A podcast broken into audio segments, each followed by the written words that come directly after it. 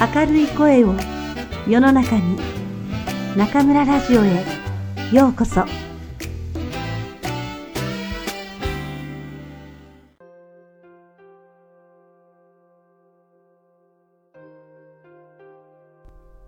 悩まない心を作る人生講義。タオイズムの教えを現代に生かす。アメリカ比較文学者カールトンカレッジ教授。チーグアン・ジャオ著日中翻訳学院。町田明役。第六章。無不意。道は無意と無不意の間にある。無意を通して無不意を実現しよう。タオイズムは消極的な哲学ではなくむしろ冒険を進める。大事なのは冒険を楽しむことであり目標が実現できたかどうかだけを気にしてはいけない。道は永遠に無意であれどどんな事物もその働きによらないものはない。道常に無意にしてしかもなさざるはなし。王侯がもしそれを保つことができるなら万物はおのずと彼に感化されるだろう。万物がおのずと感化されながらもし欲望が生じた時には私は無名の白によってそれを鎮めるだろう。無名の白も欲望を断つだけのこと。欲望を断って平静になるならば世界は自然に安定するだろう。道徳教第37章。学問をしていれば日一日と増えていく。道に従っていれば日一日と減っていく。減らしに減らしていくとついに無意に至る。無意とはいうもののどんな事柄もそれの働きである。無意にしてしかもなさざるはなし。天下を統治するには常に無理をしてはいけない。もし無理をしてやれば天下を統治する資格はない道徳経第48章本書の無意の章の中で道徳経第48章について話したことを覚えているだろうか実は話はもう少し複雑なのだ。これらの章の中で老子は無意と無不意という言葉を同時に使っている。伝統的な解釈では無不意は全てをやり尽くすという意味で無意の結果であり、もし何もしなければ全てのことはうまくいくと老子は言っているのだと考えられてきた。しかし、老子は無意と無不意の間にあるという字を使っている。中国語のあるというのはしかし、あるいはしかもという意味だが、その結果という意味ではない。つまり、無意と無不意の間に因果関係はない。2500年も前に老子が発した無意と無不意の発想は、単に我々の考えを変えてしまうだけでなく、我々が生活の中で演じる役割も変えてしまう。我々は無意によってあらゆることが自然に実現されるのを待っている消極的な存在ではなく、無意と無不意を共に実践する。自らの人生の主体となるのだ。道は無意と無不意の間にある。無意を通して無不意を実現しよう。道は自然に従っている。だから人は道に従えば自然に反するようなことをするはずがない。無不意をよく理解するため、物理の不確定性原理を参考にしてみよう。スティーブン・ホーキング博士は言う。宇宙のエネルギー総量はゼロだ。宇宙内の物質は正のエネルギーによってできており、引力によって皆互いに引っ張り合っている。一方、引力場には負のエネルギーがあり、この負のエネルギーはちょうど同じだけの正のエネルギーを打ち消すので、宇宙のエネルギー総量はゼロとなる。ゼロの2倍はゼロである。正の物質エネルギーと負の引力エネルギーは同時に倍増するので、このエネルギーのバランスが壊れることはない。宇宙が膨張してその体積を倍増させていくとき、正の物質エネルギーも負の引力エネルギーも倍増するので、全体のエネルギー総量はゼロのままである。これはまさにアラン・グース氏の言う無料ランチなんてないってみんな言うけど、宇宙はまさに究極の無料ランチだ。また、老子が万物はうちに陰と陽の二つの対立する力を含み、陰と陽は気の中で統一されているというのも同じことである。生と負は打ち消し合うが、無意と無不意の境界は確定性原理のようにぼんやりしている。不確定性原理によれば、人は粒子の正確な位置と速度を同時に知ることはできない。その一方を厳密に確定すればするほど、もう一方は逆に曖昧になってしまう。絶対の無や絶対の否定は存在しない。無の中に有があり、有の中に無がある。絶対の無意もまた存在しない。なすとなさずの境目、無意と無不意の境目はぼんやりしている。我々は無意と無不意の間、有用と無用の間を旅するのだ。創始に次のような物語がある。創始が山の中を歩いていると、青々と枝葉を茂らせた巨木を見つけた。その木はどの木こりにも切り倒されることがなかったので、創始は木こりにその訳を尋ねた。木こりは答えた。使い物にならないからさ。創始は言った。使い物にならないおかげで、この木は寿命を全うすることができるね。宗師は山を降り、友人の家を訪ねた。友人は大層喜び、使用人にガチョウを殺してご馳走するように言いつけた。使用人は言った。一羽は泣くガチョウ、もう一羽は泣かないガチョウ。どちらにしますか？友人は答えた。泣かない方にしよう。翌日、弟子は宗師に尋ねた。先日見た木は役に立たないおかげで寿命を全うすることができました。でも今回は役に立たない方のガチョウが殺されてしまいました。有用と無用。先生はどちらが良いと思いますか？宗師は微笑んだ。私は有用と無用の間にいるよ。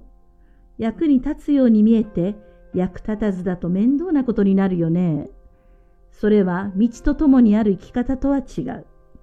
褒められることもなく、けなされることもなく、ある時は竜、そしてある時は蛇、時とともに移り変わり、一つのことにとらわれることがない。ある時は上へ、ある時は下へ、調和しているかどうかで判断しよう。万物の外ともに流れ漂い、物事をありのままに捉え、何かにとらわれなければ煩わしいことなど何もない。すでに述べたように、無意とは弱く、おとなしいものである。しかし、一旦その時が来れば、ためらうことなく立ち上がろう。それは、あくまで一時的なものと認識した上で、これが無意と無不意の間ということだ。人生には成功もあれば失敗もある。しかし、物事の流れに順応すれば何も恐れる必要はない。最後にはきっとうまくいく。なぜなら人は宇宙の一部なのだから。戦車でローマに凱旋した将軍を民衆は通りの両脇で歓喜して出迎えた。しかし将軍はお付きの者に自分のすぐそばで、振り返ってみろ。お前もただの人。いつかは死ぬだけだ。とラテン語で囁かせていた。不確定性原理によると、生活上の多くの事柄はコントロールできない。宇宙をコントロールすることはできないから、我々は無意でいる。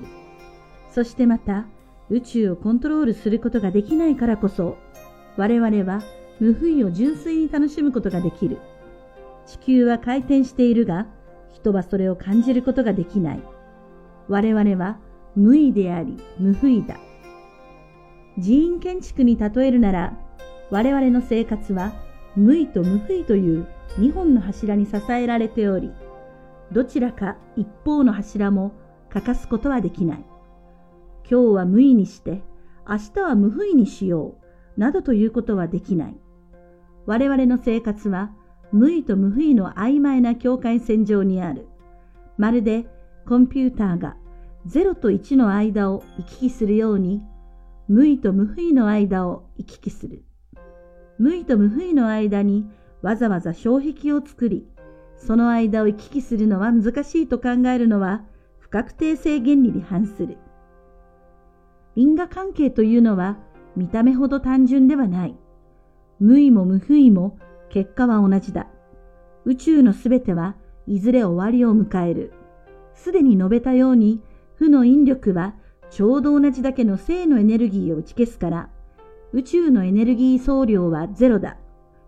たとえ人が目標を達成しようとも、その結果を自分のものにすることはできないし、その結果は自分の結果と全く同じではないだろう。期待はしばしば裏切られ、やるだけのことはやったとしても、すべての努力は自然の流れとともに消えてしまう。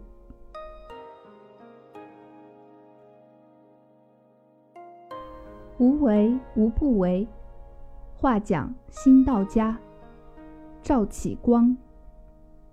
第六章，无不为。道家思想并不是一种消极的哲学，他也提倡冒险。只要你享受冒险本身，而非只关注目标能否实现。古曰：道常无为而无不为。猴王若能守之，万物将自化；化而欲作，吾将镇之以无名之朴。无名之朴，夫亦将无欲。不欲以静，天下将自正。选自《道德经》第三十七章。为学日益，为道日损，损之又损。以至于无为，无为而无不为。取天下常以无事，及其有事，不足以取天下。选自《道德经》第四十八章。还记得我们在“无为”一章中讲到的《道德经》第四十八章吗？无为其实就是这么简单。这些章节中。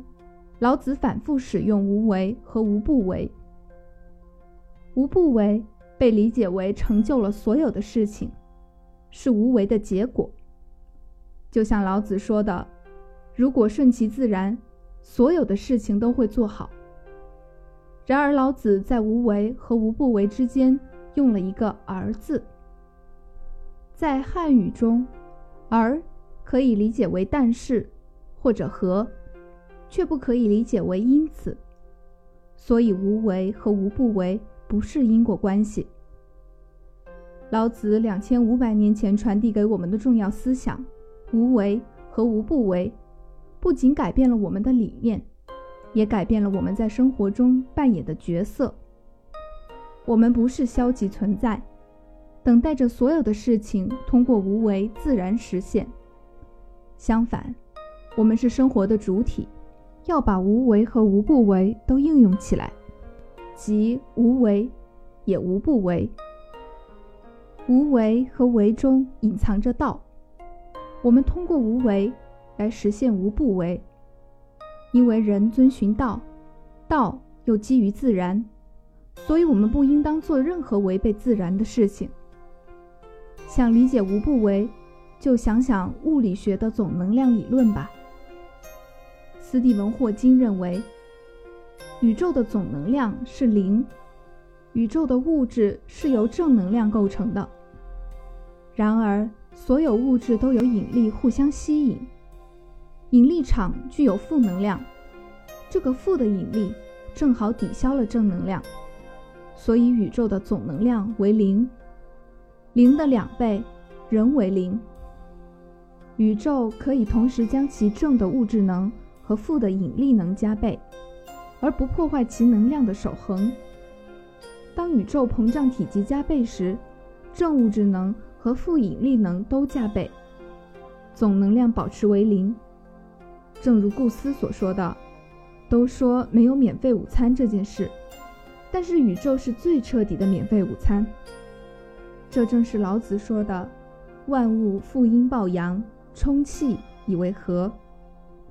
虽然正负抵消、无为和无不为的界限是模糊的，根据不确定性原理，人们永远不能同时准确知道粒子的位置和速度。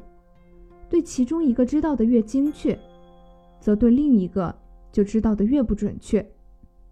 绝对的无和绝对的否定是不存在的。无中存有，有中生无。绝对的无为也是不存在的，在为与不为的域中，无为和无不为之间的界限是模糊的。我们游走于无为与无不为、有用与无用之间。下面是庄子讲述的一个故事：庄子行于山中，见大木，枝叶盛茂，伐木者指其旁而不取也。问其故曰：“无所可用。”庄子曰：“此木以不才得终其天年。夫子出于山，射于故人之家，故人喜，命庶子杀燕而烹之。庶子请曰：‘其一能鸣，其一不能鸣，请息杀。’主人曰：‘杀不能鸣者。’”明日，弟子问于庄子曰：“昨日山中之木，以不才得终其天年。今主人之燕，以不才死，先生将何处？”庄子笑曰：“周将处乎才与不才之间？才与不才之间，似之而非也，故未免乎类。若夫成道德而弗有，则不然。”无欲无资，一龙一蛇，与时俱化，而无肯专为。一上一下，以和为量？夫由乎万物之祖，物物而不物于物，则胡可得类也？我们曾谈到无为，保持柔弱，保持低调。从另一方面讲，时机一到，就不要犹豫，勇攀高峰。但要明确，这只是暂时的，这就是介于无为无不为之间。在你的生活中，你会经历成功，会遭遇失败，只要你顺应潮流，这些都无关紧要。你的目的终究会实现，因为你是宇宙的一部分。将军凯旋回到罗马，当他骑马过街时，任两旁的百姓欢呼雀跃。但他身后的战车上总会有一个仆人在他耳边用拉丁文低语：“回头看看，你只不过是凡人一个，也有死的一天。”根据不确定性原理，生活中有很多事情我们都无法掌控，因为我们无法控制宇宙，所以我们无为。也正因为如此，所以我们无不为，纯粹把它当成一种乐趣。就如地球在转动，而我们却毫无察觉。我们什么都没做，但一切都水到渠成。如果把生活的空间比作庙宇，那么这庙宇就是有两根独立的巨柱支撑，即无为和无不为。这两根巨柱缺一不可。我们不能说，今天我无为，明天我无不为。我们生活在无为与无不为模糊的界限中，我们游走于无为与无不为之间，就像现今的计算机科学从零到一转换运行一样快。我们给自己设立这种虚拟的障碍，认为转换是很困难的，这是违背不确定性原理的。这两者间并非我们看到的那种因果关系，我们无为或无不为。结果是一样的。最终宇宙的所有事物都将完结。诚如上面所述，负的引力正好抵消了正能量，所以宇宙的总能量为零。即使我们实现了目标，也无法真正拥有它们，而且它们也不会与我们的原计划完全相符。我们的期望往往会背叛我们。当所有的事情都已经说完做完，所有的努力也只是随着自然的脚步消逝于世。